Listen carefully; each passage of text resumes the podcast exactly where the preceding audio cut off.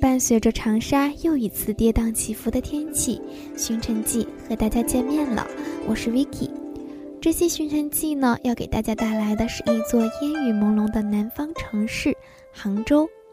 今天的节目是一位网上的朋友的来稿，为我们讲述了他在杭州的游览经历，让 Vicky 羡慕的不行。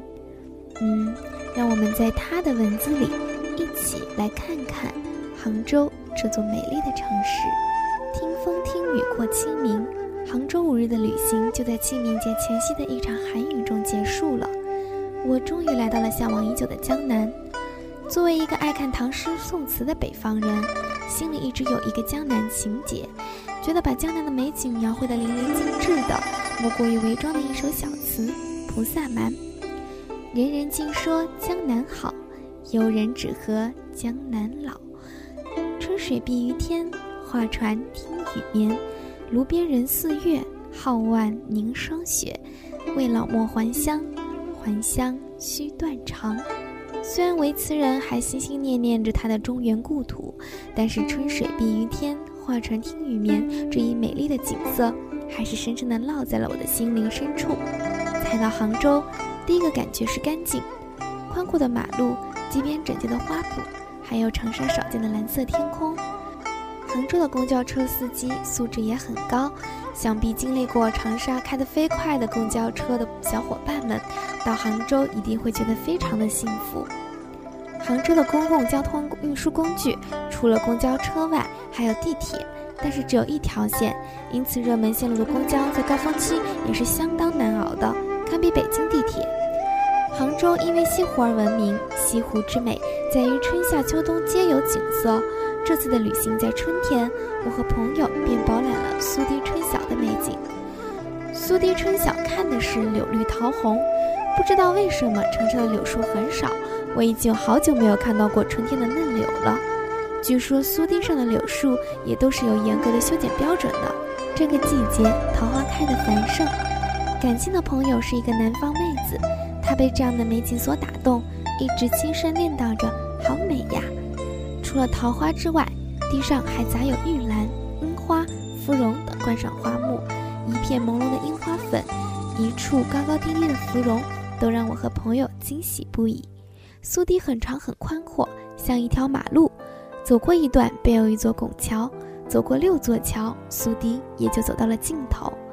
沿着西湖向东方走，便到了孤山和白堤。先遇到的地方便是西冷桥，苏小小的墓就在此处。游客太多，我怕这个曾吟过“何处结同心，西冷松柏下”的女子得不到想要的安静。孤山是西湖的一个小的半岛，就是白居易那首著名的诗歌《孤山寺北贾亭西，水面初平菱角地》中的孤山了。孤山的文化景观更是数不胜数，这里有鉴湖女侠秋瑾的墓。藏有《四库全书》的文澜阁，民国琴僧苏曼殊的墓，梅鹤妻子的临河静居住过的地方，以及康熙、乾隆的行宫、制印的西冷印社。白堤则更为狭窄一些，在黄昏时分行走在白堤上，吹着微风，看着湖水和花木交相辉映，惬意极了。游览西湖。但很想集邮似的将大名鼎鼎的西湖十景全部逛完，所以就一直怀着寻找的心情。其实西湖十景的每个景点都有一块大理石牌子以及匾额，便于游客拍到到此一游的照片，很方便。每次去一个城市，我都会喜欢逛逛博物馆，借此了解这个城市的历史。杭州的博物馆很多，除了传统的浙江博物馆和杭州市博物馆之外，还有很多很有意思的专题博物馆。像南宋官窑博物馆、良渚文化博物馆、刀剑博物馆、中国印学博物馆、中国茶叶博物馆、中国丝绸博物馆等。因为时间有限，我和朋友只去了浙江省博物馆、茶叶博物馆和丝绸博物馆这三个展馆。浙江省博物馆有两个馆区：武陵馆区和孤山馆区。孤山馆区的面积比较小，主要是陈列瓷器和漆器。但是我看到了一直敬仰的敦煌守护神。常书鸿的私人藏画，还看到了他画的一份手稿，密密麻麻记录的都是敦煌洞窟的年代考证。武林馆区在新修的西湖文化广场上，旁边还有自然历史博物馆和科技馆。在网上搜索，其实自己对于丝绸很不感兴趣，但是朋友很想去丝绸博物馆，在公交停开的情况下，我们在烈日炎炎下自己走到了丝绸博物馆。我发现这一决定真是非常正确呀！丝绸博物馆不仅展示了帛、锦、缎、纺、绫、罗、纱等不同种类的丝绸，还有中华衣饰的变迁以及残香的风俗。茶叶博物馆的陈列方式比较普通，但是让我印象深刻的是有一个展厅，把天下的名茶放在展柜里，可以听电话录音获取对茶叶的介绍。我看到了西湖的名茶龙井，我自己爱喝的铁观音。妈妈喜欢喝的红茶，真山小众。好朋友曾经提到过名字奇特的顾珠紫笋。其实杭州最吸引我的地方是它的文化底蕴。有天晚上在图书馆六楼读了一本名为《杭州往事》的书，里面列举了很多生于杭州或者在杭州住过的文人名士，苏轼、岳飞、白居易自然是我们耳熟能详的。但是其实还有很多令人意想不到的文人墨客结缘杭州。没有想到柳如是曾经在西湖的画舫上欣赏西湖美景，没有想到铮铮铁骨的明代名臣于谦出生于此，又归葬于此，没有想到戏曲家李渔也在杭州度过了他最后的人生。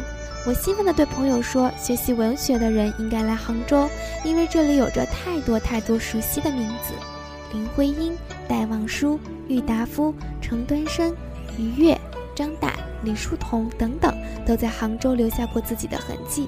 朋友说，西湖最吸引他的是一种文化情怀。想着我们读过的那些璀璨华章，他们的作者就曾和我们看过同一片山，欣赏过同一波湖水。杭州真是一座人杰地灵的城市。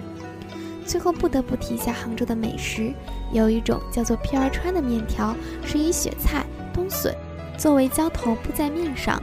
因为这三种材料都成片状，因而得名片儿川。面条筋道，浇头清爽。杭州离着金华很近，因此街头也有金华酥饼卖。酥饼小小的一个，如小儿拳头一般大，咬下去的中间是梅干菜做的馅儿，有着似甜非咸的口感，很香。在仿古一条街，清河坊里王润新酒楼吃了一桌杭帮菜，吃到了乾隆鱼头、杭椒牛柳。这两个菜都有一种甜甜的口感，但是不会像无锡菜甜的那么浓烈。鲜嫩的肉类在胃里激发起一种美妙的满足感，慰藉了这两日来连日奔走的辛苦。果然还是不能当素食动物呀！长沙有享誉盛名的德源包子，杭州亦有名为甘奇食的包子连锁店。虽然这种遍地开花的加盟店似乎少了一种街头小吃的温情，但是不得不说，它的每一种包子都做得精心好吃。我和朋友一连吃了五天作为早餐，还是意犹未尽。杭州西湖有一家名为“外婆家”的餐厅，进来名头很小，因为客人太多，所以需要预约拿号。但之后会有贴心的短信提醒，所以可以顺便逛逛附近的购物广场，或者在西湖边走走。因为在晚上就餐高峰期，实在有太多的人，朋友在外婆家点了一个很奇怪的菜——慢椒熬豆腐。鳗鱼胶就是鳗鱼的鱼标。应该是用油焖了之后做成了汤羹一样的东西，酸酸的口感，见货吃到酥脆的鱼胶，非常的美味。可能是没有去所谓的古镇，没有看到小桥流水人家。作为城市的杭州，并没有给我很多的经验，因为长沙也自有一番南方的温柔与湿润。但是杭州的西湖美景，有它的干净、舒适以及美食，深深吸引了我。从来没有一座城市想要让我去了还想再去一次。杭州便是唯一例外的一座。我还念着好吃的乾隆鱼头，还想看平湖秋月和断桥残雪。这个学期不知不觉已经快要到期末了，爱网黄蜂 FM 本季也要和大家告一个段落了。说来惭愧，这个学期寻城记正儿八经给大家介绍的城市也只有两座：丽江和杭州。下学期我会继续努力，带给大家更多美丽的城市。和好吃的美食介绍，如果大家有想了解的城市，也欢迎和我们取得联系。同时，爱玩红枫 FM 长期招新策划、发行、主播，我们等着有想法、有梦想的你加入我们。报名方式：关注爱玩红枫 FM 官方微信号，后台回复“报名”可与我们取得联系。好啦。这个学期的 FM 要和大家说再见了，我们下学期再会，我爱你们，拜拜。